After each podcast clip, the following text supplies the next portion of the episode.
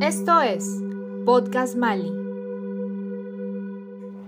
Nos acompaña Julio Rucabado, arqueólogo y curador de arte precolombino, y su invitada, la doctora Sabine Highland, antropóloga y etnohistoriadora norteamericana, profesora de la Universidad de St. Andrews en Escocia, quien se ha dedicado en la última década al estudio de equipos andinos y de formas híbridas de registro desarrolladas en la época colonial así como el desciframiento fonético de ciertos atributos del quipu, investigaciones que han dado la vuelta al mundo a través de prestigiosos medios como National Geographic, Scientific American y la BBC World Service. Bienvenida Sabine, es un gusto poder contar contigo en esta cuarta edición de nuestro programa Kipus, nuestra historia en nudos. ¿Cuál es la historia detrás de este objeto, la hoy conocida como tabla Kipu de San Francisco de Mangas? ¿Y cómo fue que te interesaste en su estudio? Muchas gracias Julio por invitarme a conversar. Visité Mangas por primera vez hace 10 años. Llegué a esta comunidad por un rumor que decía que una maestra de la escuela local, la profesora Rebeca Arcayo Agudo, tenía una tabla kipu en su casa. Ella había encontrado este objeto unos años antes cuando estuvo ayudando en la limpieza de la iglesia colonial del pueblo, encontrándola al interior de un gran baúl que contenía las vestimentas eclesiásticas. Se le dijo que se deshiciera del objeto, pero ella, reconociendo que era un objeto raro y valioso, decidió conservarlo. Ella es una verdadera heroína para salvar este objeto. La tabla Kipu es el único texto híbrido Kipu alfabético existente. En ella, los nombres de los comuneros están escritos en un papel pegado sobre una tabla de madera, la misma que presenta pequeños orificios junto a cada nombre y por donde salen cuerdas de colores anudadas. Rebeca y el pueblo de San Francisco de Mangas me recibieron. Como investigadora de Kipus, no podía creer que iba a ser capaz de ver este increíble y poderoso objeto. Cuando la tuve por primera vez en mis manos, un escalofrío recorrió por todo mi cuerpo.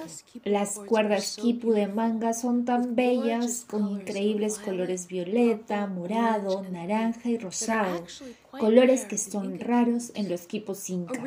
Originalmente había más de 180 cuerdas de quipu en la tabla de mangas. Hoy quedan tan solo 87 de ellas.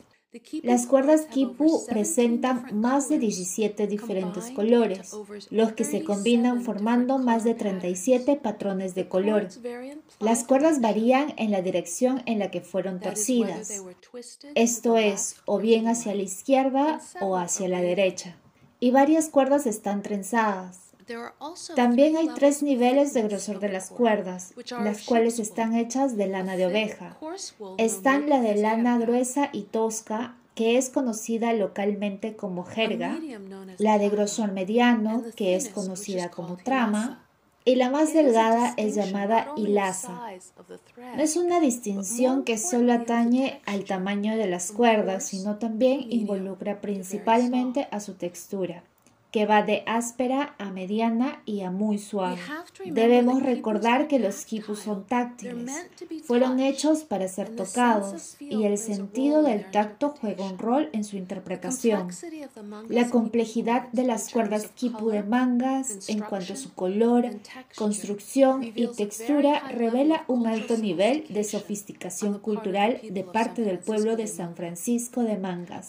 No puedo expresarte cuán emocionada me encontraba al estar frente a este precioso objeto. En su tiempo existieron posiblemente miles de tablas Kipu en los Andes, pero ahora lamentablemente no quedan más. En el pueblo de Mangas había dos tablas Kipu, pero una desapareció. Cuando el historiador peruano Pablo Macera visitó Mangas en 1968, él vio dos tablas Kipu dentro de la iglesia local. Trece años más tarde, su estudiante, Ramón Robles Mendoza, fue a Mangas y solo vio una de las tablas Kipu en la iglesia. Trece años más tarde, su estudiante, Román Robles Mendoza, fue a Mangas y solo vio una de las tablas Kipu en la iglesia. Robles realizó una descripción de esa tabla Kipu y cuando él regresó un tiempo después para fotografiarla, esa tabla ya había desaparecido. Esta tabla Kipu nunca más fue hallada. Cuéntame, ¿qué tipo de información has podido extraer a partir del análisis de este objeto, especialmente aquella que nos permita conocer más sobre la historia de San Francisco de Mangas? Hay mucho que aprender de este objeto. Esta tabla Kipu tiene más de 100 años de antigüedad. A partir del estilo de la caligrafía, estimamos que la lista debió crearse al final del siglo XIX. Desafortunadamente, el polvo y el excremento del murciélago oscurecen parte de la superficie con escritura. Al inicio esto fue muy frustrante. ¿Cómo podría entender la relación entre las cuerdas y los nombres si ni siquiera podía leer los nombres? Afortunadamente, existe una tecnología de la era especial disponible para estos casos. Me refiero a la captura y análisis de imágenes multiespectrales desarrollado por la NASA para los vuelos especiales. La National Geographic Society pagó para que un experto en imágenes multiespectrales fuera hasta el pueblo de Mangas y realizara allí mismo un escaneo de alto poder de la tabla Kipu de tal manera que pudiese atravesar la capa de guano y revelase la escritura oculta. Esta tecnología me permitió recuperar 49 nombres que previamente eran completamente ilegibles. Con esta nueva información fui capaz de descubrir que la manera en que un nudo era atado, bien con una inclinación hacia la derecha o hacia la izquierda, indicaba la afiliación de los individuos inscritos en esta tabla a una determinada parcialidad, un tipo de nudo marcado a quienes pertenecían al Ayu Kotosh, mientras que otro marcaba a personas del Ayu Ayukai.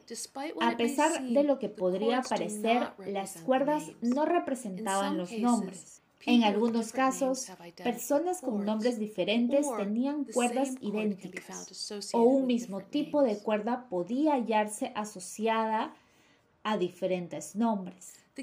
Las cuerdas Kipu registraron las contribuciones de trabajo y de bienes de cada individuo para las celebraciones del pueblo Mangas. La lista frontal registra la participación en un festival, posiblemente la Masha, el cual incluía la recreación de la conquista, y en la lista posterior se muestra la participación de una segunda fiesta posiblemente la fiesta de la Virgen del Rosario. Después de la primera fiesta, las cuerdas fueron extraídas y una nueva lista de nombres fue escrita en la parte posterior para la segunda celebración. Y nuevas cuerdas fueron allí colocadas. Debido a que fue utilizada para dos eventos separados, la mitad de los nombres no corresponden a las cuerdas Kipu que están al lado de ellos cuánta historia detrás de este objeto y que gracias al uso de tecnologías modernas y a tu perseverancia en la investigación se ha podido rescatar valiosa información que parecía ya perdida por efectos del deterioro y el paso del tiempo. Ahora bien, la naturaleza híbrida de este objeto lo convierte en una pieza clave para entender la vigencia del sistema Kipu durante la colonia, pero también para entender muchos procesos sociales, políticos y económicos por los que atravesaban las poblaciones indígenas en ámbitos rurales. ¿Existen otras tablas Kipu similares en el Perú o en colecciones del mundo? Sí, hay otras tablas Kipu, pero ninguna con cuerdas tan coloridas como las de San Francisco de Mangas. El patrón sin cuerdas fue desarrollado por primera vez en España en el siglo XV. Esta era una tabla de madera en la que el sacerdote escribía los nombres de los miembros de su parroquia. Durante la cuaresma, a cada persona en el padrón se le pedía que vaya a confesión, luego de lo cual se le extendía una cédula de confesión para participar en la Eucaristía de Pascua de Resurrección. Cuando la Iglesia Católica se estableció en Perú en el siglo XVI, se ordenó a los sacerdotes a fabricar padrones de madera para sus parroquianos en las parroquias rurales indígenas conocidas también como doctrinas. Miembros de la orden religiosa mercedaria de la Iglesia Católica Romana, conocidos como mercedarios, fueron los que por primera vez adjuntaron las cuerdas quipus al padrón del siglo XVI para indicar las obligaciones de los indígenas, incluyendo su participación en las misas de los domingos. Para mostrar que una persona había cumplido con sus deberes, la cuerda kipu era jalada hacia la tabla dejando expuesta tan solo el nudo al final de la cuerda. Si alguien no cumplía con sus obligaciones, la cuerda quedaba colgando de la tabla. Esta tradición de tabla kipu mercedaria continuó hacia el siglo XX en San Pedro de Pari, Junín, donde su iglesia fue fundada por los mercedarios. En 1958, Federico Kaufmann Doig vio dos tablas quipu colgando en la iglesia de esta comunidad. Por lo menos una de estas tablas quipu aún se conserva en el pueblo. Hacia finales del siglo XVII, las tablas quipu en las doctrinas mercedarias usualmente indicaban el tipo y la cantidad de diezmo que debía dar cada feligrés. Durante la colonia, el sistema de diezmo varió de parroquia en parroquia. Usualmente a cada feligrés se le cobraba una suma de dinero basado en su estatus marital y su raza, siendo pagada dicha suma en cultivos o cabezas de ganado. Aquellos que realizaban servicios para el sacerdote, como por ejemplo los cocineros, sirvientes, cantores, aguateros, arrieros, etc., ellos no tenían que entregar ningún tipo de diezmo. Las cuerdas Kipu en los padrones mercedarios registraron esta información del diezmo de cada persona cuánto debían de cada tipo de cultivo o de animales, o qué tipo de servicio laboral había proveído. No se conoce más sobre la manera en que las tablas Kipu fueron distribuidas más allá del ámbito de las doctrinas mercedarias, pero para el siglo XIX las tablas Kipu ya habían viajado hacia diferentes lugares del Ande. El Códex de Martínez Compañón, obra que incluye una serie de acuarelas que representan la vida cotidiana en las diócesis de Trujillo entre 1779 y 1790, muestra dos escenas con tablas quipu. La pintura en el título Padrón de los Domingos en Guairona muestra a un sacerdote laico cargando una tabla rectangular cubierta con dos columnas en nombres, con un hueco vacío al lado de cada nombre. En el suelo yace una pila de cordones sueltos, mientras que en primer plano una persona es azotada como castigo por no cumplir con sus obligaciones. En otra acuarela, el padrón de los sábados de las Indias viudas, imagen que se encuentra exhibida en el Mali junto a la tabla Kipu de mangas. Un caballero muestra una tabla de madera rectangular que lleva inscripciones en dos columnas donde unos garabatos negros representan los nombres. Al lado de los primeros ocho nombres se observan círculos de color rojo. Aparentemente mostrarían el nudo del extremo de una cuerda que habría sido jalada y ajustada contra la tabla para así indicar que esas buenas viudas habían cumplido con lo que se esperaba que debían de cumplir. Las mujeres andinas, muchas de las cuales son representadas sonriendo en esta imagen, se encuentran tranquilamente sentadas en el suelo. En Ayacucho existe el caso de una tabla quipu de un metro de alto, antes desconocida. La caligrafía de esta indica que este padrón data del siglo XIX mientras que los apellidos revelan que la tabla debe provenir de los pueblos de Huancupa o Sarwa. Um, Sus cuerdas quipu de colores beige y marrón representan ocasionales marcas rojas y son más simples que las cuerdas observadas en la tabla quipu de manga. En Chile, el historiador Alberto Díaz Araya descubrió una tabla quipu del siglo XIX con más de 100 cuerdas quipu con un patrón de colores. rojo, amarillo, marrón y crema. La evidencia sugiere que las tablas quipu fueron una característica común a las parroquias de indígenas en los Andes durante el siglo XIX, cuando la tabla quipu de Mangas fue creada. Eh, definitivamente lo que nos explicas pues eh, nos da a entender que la tradición de tablas quipus estaba bastante distribuido en los Andes en época colonial, que sin embargo creo que ninguna ha recibido tanto estudio y cariño como el que tú le has dado con tus investigaciones. A decir verdad, tus investigaciones más recientes vienen generando un gran impacto en el conocimiento de los quipus andinos y esto se debe, creo, entre otras cosas, porque has tenido el privilegio de interactuar en varios casos con quienes guardan los saberes tradicionales o como en el caso de San Francisco de Mangas, donde la comunidad está generando un creciente interés y reconocimiento de estos objetos como parte de su propio patrimonio histórico y cultural. ¿Cuál es el grado de compromiso o responsabilidad social que un investigador debe tener cuando estudia este tipo de bienes patrimoniales? Es absolutamente crucial que él o la investigadora pongan los intereses de la comunidad en primer plano y que entienda que se encuentra allí para aprender y no para decirle a las personas qué hacer. Si no tratas con respeto a las personas en las comunidades rurales andinas, reconociendo la sofisticación, complejidad, belleza y sutileza de la Sierra Andina, vas a fallar.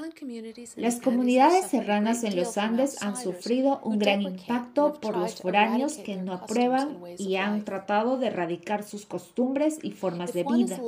Si uno es lo suficientemente afortunado de tener el privilegio de interactuar con aquellos que guardan el conocimiento tradicional, debes actuar honestamente explicar directamente tus intenciones, siempre pedir permiso a las autoridades de la comunidad y reconocer la ayuda que has recibido.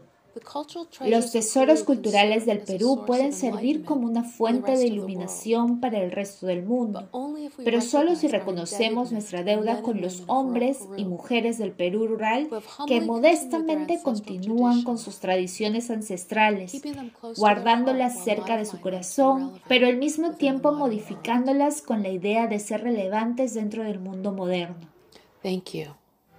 La tabla Quipu de Mangas ha pasado a convertirse en una pieza clave para San Francisco de Mangas, comunidad de la provincia de Bolognesi en el departamento de Ancash, en la Sierra Central del Perú.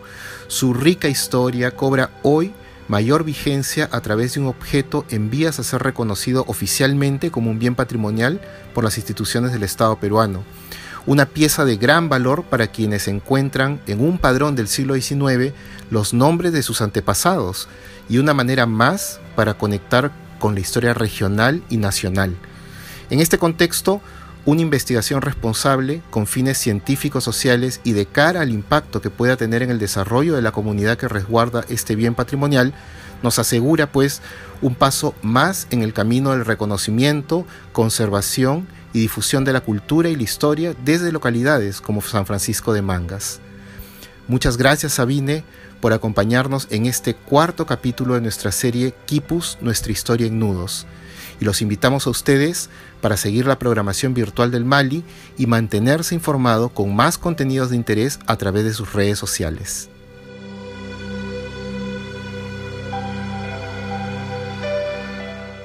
Esto fue Podcast Mali